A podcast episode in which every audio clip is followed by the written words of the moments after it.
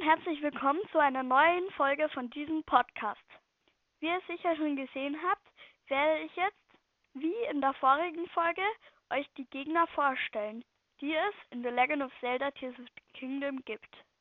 Heute fangen wir mit den Schleimen an. Schleime gibt es in vielen verschiedenen Größen. Je größer, desto mehr Lebenspunkte haben sie. Schleime gibt es in vier verschiedenen Varianten. Normalen blauen Schleim, die keine Elementattacken haben, die roten Feuerschleims, die eine Feuerattacke haben, die neongelben Elektroschleims, die eine Elektroattacke haben und die weißen Eisschleims, die eine Eisattacke haben. Die normalen blauen Schleims sind normal keine Probleme, aber die restlichen Versionen explodieren in der jeweiligen Elementexplosion. Je größer der Schleim, desto größer ist die Explosion. Schleims hinterlassen logischerweise Schleimgelee, das den jeweiligen Elementeffekt hat. Blaues Schleimgelee hat den Elementeffekt Wasser und könnte zum Beispiel bei Sora-Waffen den Effekt Stärkung bei Nässe hervorrufen. Als nächstes in der Liste haben wir das Raubschleim. Diese wurmartigen Wesen hängen an der Decke, kleben an den Wänden oder am Boden und bekämpfen dich auf verschiedene Arten. Ihre wichtigste Eigenschaft ist wahrscheinlich, dass sie nahezu immun gegen Schaden sind. Egal welcher Waffenwert, bei einem Raubschleim wird eine Attacke nur einen einzigen Lebenspunkt abziehen. Sie haben nur einen Schwachpunkt, ein Zäpfchen, das sie von Zeit zu Zeit zeigen, um dich anzulocken. Wenn du den Schwachpunkt allerdings nicht schnell genug attackierst, dann wird sich das Raubschirm verschlucken. Es verursacht nicht nur Schaden, sondern es wird auch deine Waffe und dein Schild verschlucken. Es ist nicht garantiert, dass du diese nach dem Besiegen des Raubschleims wieder zurückbekommst. Feuer-, Elektro- und Eisraubschleims werden dich zusätzlich noch mit Projektilen bespucken, die dich einfrieren, verbrennen oder schocken. Wenn du den Schwachpunkt des Raubschleims aber doch erwischt, betäubt dies das Raubschleim. Der Schwachpunkt wird heraushängen. Dann ist deine Zeit zum Attackieren. Zusätzlich zu diesen Varianten gibt es noch das Fels- und das Schlammraubschleim. Das Felsraubschleim ist eigentlich ein normales Raubschleim, das von einer Felsschicht umgeben ist. Diese musst du erst zerschmettern. Es eignet sich dafür jede Waffe, die eine Zertrümmern-Eigenschaft hat. Schlammraubschleim ist genau genommen ein Bossgegner und du begegnest ihm während der Weißer des Wassers Aufgabenreihe. Dieser Raubschleim ist genau genommen auch nur ein normales Raubschleim, nur dass es von einer Schlammschicht umgeben ist und dich mit Schlamm bespuckt. Dieser verursacht Schaden und verlangsamt deine Bewegungen. Als nächstes auf der Liste sind Flederbeißer. Diese kleinen Wesen fliegen oft in Schwärmen auf dich zu und greifen dich an, indem sie dich beißen. Eigentlich sind Flederbeißer keine große Gefahr, aber wenn du sie nicht kommen siehst, können sie schon ganz schön nerven. Vor allem die Elementarvarianten, die dich einfrieren, verbrennen oder schocken. Am besten bekennst du sie aus der Entfernung mit Pfeilen oder einer Lanze. Aber wenn du einen Schwarm siehst, kannst du einen explosiven Pfeil in die Mitte davon schießen und es wird Augen und Flügel regnen. Die Gegenstände, die für dabei droppen, sind eigentlich sehr wertvoll. Als nächstes auf der Liste haben wir Pyromagnus. Das sind diese Wesen, die so aussehen wie Zauberer in langen Kitteln, die in der Luft herumschweben. Es gibt zu jedem Element zwei Versionen.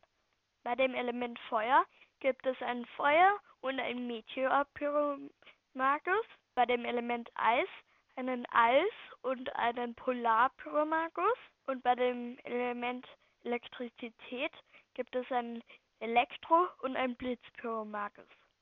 Im 1 gegen 1 sind diese Gegner nicht sehr gefährlich, aber wenn du schon gegen eine Gruppe anderer Monster kämpfst, kann ein Pyromagus zu einem großen Problem werden.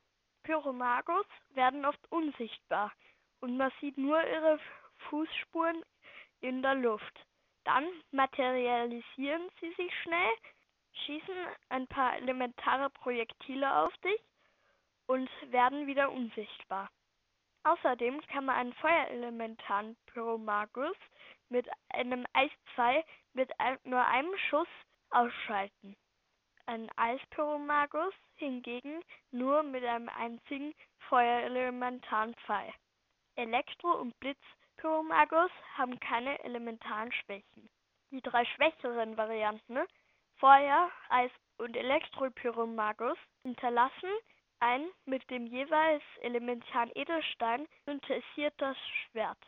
Die stärkeren Varianten, die Meteor, Polar und Blitzpyromagus, lassen einen Zauberstab mit dem jeweiligen Edelstein. Als nächstes auf der Liste haben wir Ishirox, die kleine Version der Ivarox. Zusätzlich gibt es dann noch Makrox und Glarox. Dies sind die elementaren Versionen, also die Feuer- und Eis-Versionen von Ishirox. Diese drei Gegner kann man alle normalerweise mit einer hammerartigen Waffe mit einem Schlag zerstören. Mit Donnerblumen kann man sie ebenfalls pulverisieren. Man kann Ishirox auch aufheben. Diese werden kurz darauf explodieren. Wirf den Ishirok weg, bevor dies passiert. Das kannst du auch mit den Elementversionen machen, wenn du den jeweiligen Effekt neutralisiert hast. Als nächstes haben wir hier Octoroks. Octoroks sind tintenfischartige Wesen, die aus dem Boden oder dem Wasser springen und dich mit Projektilen beschießen. Eine Ausnahme ist der Schatz-Octorok. Er wird aus dem Boden springen, wenn du mit ihm integrierst, dich umwerfen und sich wieder woanders vergraben. Zurück zu den normalen Octoroks. Du kannst das Projektil, das einer von ihnen abschießt, mit Zeitumkehr wieder zurücksenden. Dies ist mit einem Schild und perfekten Blocken auch möglich. Wenn du außerdem die Kopfbedeckung eines Octorok zerstörst, dann wird er an die Oberfläche kommen, schauen, was passiert ist und dann kannst du ihn schlagen. Als nächstes auf der Liste haben wir den Minigamma. Diese kleinen Wesen sind fast harmlos. Sie bewegen sich normalerweise in Gruppen fort und versuchen dich anzuspringen. Wenn du sie parierst, landen sie auf ihrem Rücken. Da diese Wesen im Untergrund leben, werden sie von dir platzierte Leuchtsamen auffressen. Als nächstes in der Liste haben wir Horrorblins. Diese oft von der Decke hängenden Kreaturen werden dich mit großen Steinen abschießen und versuchen dich mit ihren Lanzen zu erwischen. Du solltest an sich versuchen, Horrorblins auf den Boden herunterzukriegen, damit du sie besser bekämpfen kannst. Als nächstes haben wir hier den Mayoi, den man nicht wirklich als Gegner zählen kann. Ich meine, er wird dich nicht mal wirklich angreifen. Wenn du ein Mayoi erst einmal aufgestöbert hast, liegt der schwierigste Teil bereits hinter dir. Sie haben deinen Attacken eigentlich nichts entgegenzusetzen. Sie werden versuchen, dich mit hauptsächlich harmlosen Wasserblasen abzuschrecken. Diese Wesen hinterlassen einen besonderen Gegenstand, ein Majol-Signum, das du bei Kolchen gegen andere Gegenstände eintauschen kannst. Als nächstes auf der Liste haben wir hier den Bluffbaum. Diese Wesen schauen am Anfang eigentlich wie normale Bäume aus. Doch sobald du näher kommst, wachen sie zum Leben. Bluffbäume attackieren dich, indem sie sich nach hinten beugen und dann vor sich auf den Boden schlagen. Bluffbäume, die keinen Honig oder Früchte tragen, sind besonders interessant, da sie eine Monster-Essenz droppen können. Als nächstes haben wir jetzt den Kakuda. Diese Wesen fliegen normalerweise über ihrem Territorium und greifen nur an, wenn du in ihre Nähe kommst. Als nächstes auf der Liste haben wir Lepidogiptus und Gyptus. Diese Wesen werden nur Schaden nehmen, wenn sie eine Elementattacke abbekommen oder in ihrem geschwächten Zustand sind. Dies symbolisiert sich, wenn sich Gyptos weiß färben. Gyptos hinterlassen einen Gyptoknochen.